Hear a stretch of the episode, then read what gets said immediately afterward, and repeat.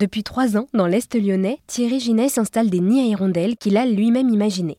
Chaque année, les hirondelles reviennent au moment des beaux jours et nous aident à lutter contre les moustiques. Cependant, en 20 ans, les populations d'hirondelles ont chuté de 40%. Pour en parler, je suis par téléphone avec Thierry Ginès et son fils Adrien qui l'aident dans la fabrication des nichoirs à hirondelles. Bonjour à vous deux. Bonjour. Oui, bonjour.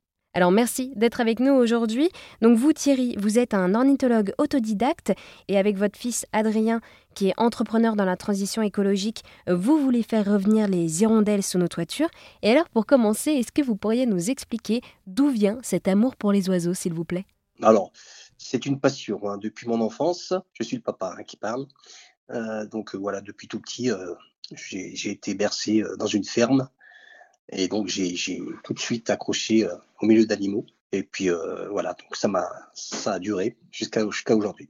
Et j'aimerais rajouter que justement, euh, c'est un virus qui m'a un peu refilé quand j'étais petit aussi, avec beaucoup de sorties nature et d'observation d'observation des oiseaux. Du coup, du coup, la passion commune vient de là. Tous les deux, vous fabriquez des nichoirs à hirondelles. Pourquoi est-ce que vous vous êtes tourné précisément vers les hirondelles? Alors, je peux répondre à cette question. En fait, j'avais commencé euh, par les mésanges, les mésanges charbonnières. J'avais fabriqué donc euh, il y a une dizaine d'années un nichoir pédagogique et donc ça a fonctionné. Pendant dix ans, donc on a eu pas mal de, réussites dans diverses communes. Et donc, je me suis aperçu que les hirondelles avaient un gros problème. Voilà, elles n'arrivaient plus à faire leur, nid. Et comme les canicules, elles sont à répétition, donc j'ai essayé de trouver un moyen de fabriquer un nid qui correspondrait donc à leur, à leur attente. Voilà. Et alors c'est vrai que du coup on parle des hirondelles depuis tout à l'heure.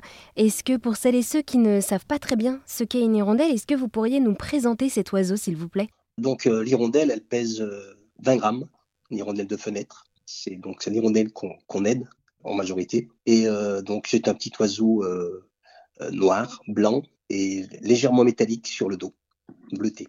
Donc vous fabriquez des nichoirs à hirondelles pour faire revenir ces hirondelles sous nos toitures. Pourquoi est-ce qu'il est important aussi de faire revenir ces hirondelles? Bah déjà, déjà parce que c'est un oiseau qui a été euh, pendant des années admiré. Quand il y avait des hirondelles, bon, c'était magnifique d'apercevoir cet oiseau euh, qui venait sous les sous les avancées de toit. Et puis euh, au fil du temps, ben il y en avait de moins en moins. Et les gens se posaient des questions. Puis après, ils se sont rendus à l'évidence, il n'y a plus d'hirondelles. Il n'y a plus d'hirondelles. Eh ben non, non, on peut les aider. On peut encore les aider aujourd'hui. La preuve, sur quatre communes de l'Est lyonnais, on a réussi en plus de trois ans à faire revenir 200 couples. Vous vous rendez compte c'est, Et on est deux, on est deux à travailler. On n'est que deux, mon fils et moi. On est aidés par certains, certains maires, mais euh, le travail, voilà, il est fait, il est fait à deux.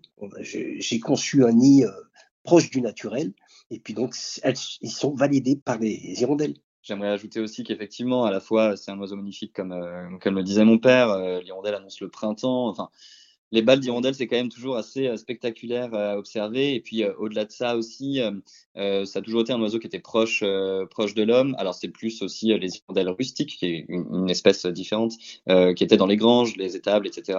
Et pour terminer, en fait, c'est aussi un oiseau qui nous débarrasse pas mal de de moustiques. Euh, de moucherons aussi, oui. De moucherons, de moustiques. Euh, c'est combien euh, le maximum de moustiques qu'une hirondelle peut manger ah bah, par jour, papa? pour, pour une nichée, en moyenne de 3 à, à 4 petits, elle peut nous débarrasser de plus de 3000 moustiques. Hein. donc il y a cet intérêt-là aussi. Et alors voilà, donc on va parler de ces nichoirs à hirondelles. vous l'avez dit, vous les avez pensés au plus près de la nature. Est-ce que vous pourriez nous expliquer comment ont été donc pensés ces nichoirs à hirondelles? Euh, on a voulu utiliser pour, euh, pour ces nids-là euh, des matériaux naturels, écologiques. En fait, concrètement, on va avoir, alors certes, une, une, une, planche en bois pour, pour démarrer, une coque qui peut être faite dans différentes matières, ça peut être de l'argile, ça peut être d'autres choses, mais voilà, on a notre propre euh, façon de faire ces coques-là. Et puis ensuite, euh, l'idée, on vous parlait de la, boue euh, naturelle que les hirondelles utilisent pour faire leur nid. L'idée de mon père, c'était de créer un mélange de boue artificielle dans lequel on va pouvoir retrouver, par exemple, de la paille, voilà, donc un peu, de colle et des matériaux genre fibres de coco qu'on pourrait rajouter pour renforcer un peu tout ça, ce qui donne un aspect vraiment naturel grâce aux alvéoles de boîte d'œufs vous voyez, trempé dans l'eau et puis malaxé. On arrive à, donc en recouvrant euh, la coque en argile, si on part sur de l'argile, euh, on recouvre donc euh, la coque avec, avec cette boue et puis une fois séchée, ça donne vraiment un aspect naturels. Et alors du coup, ces nichoirs à hirondelles, vous les installez sous des toitures. Et si j'ai bien compris, il y a une époque bien particulière pour les installer, ces nichoirs. Oui, oui, il y a une époque. Alors en fait, ce qu'il faudrait, c'est les installer avant leur retour, évidemment. on a une, date, euh, elle n'est pas fixe, hein, mais bon, euh, fin février, mi-mars, ce serait, vraiment l'idéal. Sachant que, une petite précision, sachant que les premiers à, rentrer d'Afrique, ce sont les mâles, d'accord? Ensuite, les femelles, elles viennent 15 jours plus tard environ. Et euh, en troisième vague, ce sont les jeunes de l'année précédente qui peuvent arriver jusqu'à mi-juin.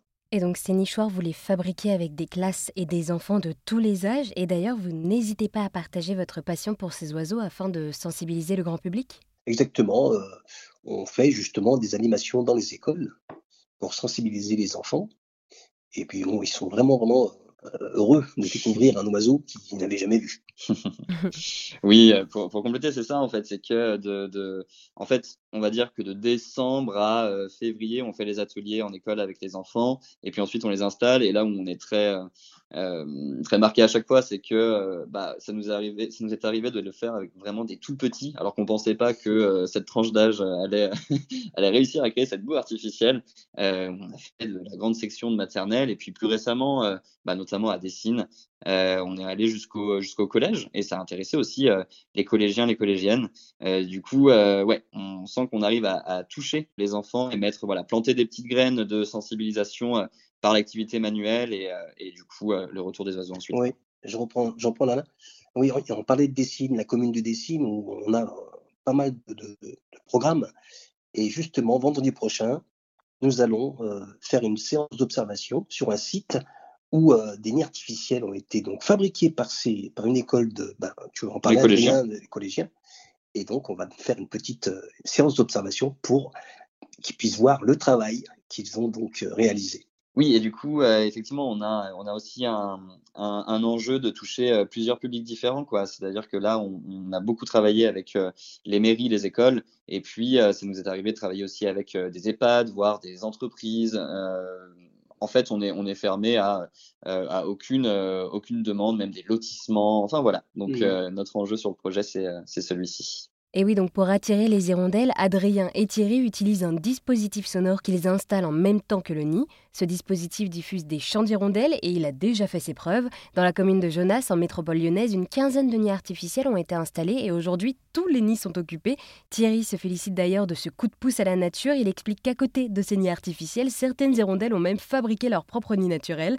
Merci donc à Adrien et Thierry pour leurs réponses. Et si vous voulez en savoir plus, n'hésitez pas à jeter un coup d'œil sur le site erzen.fr.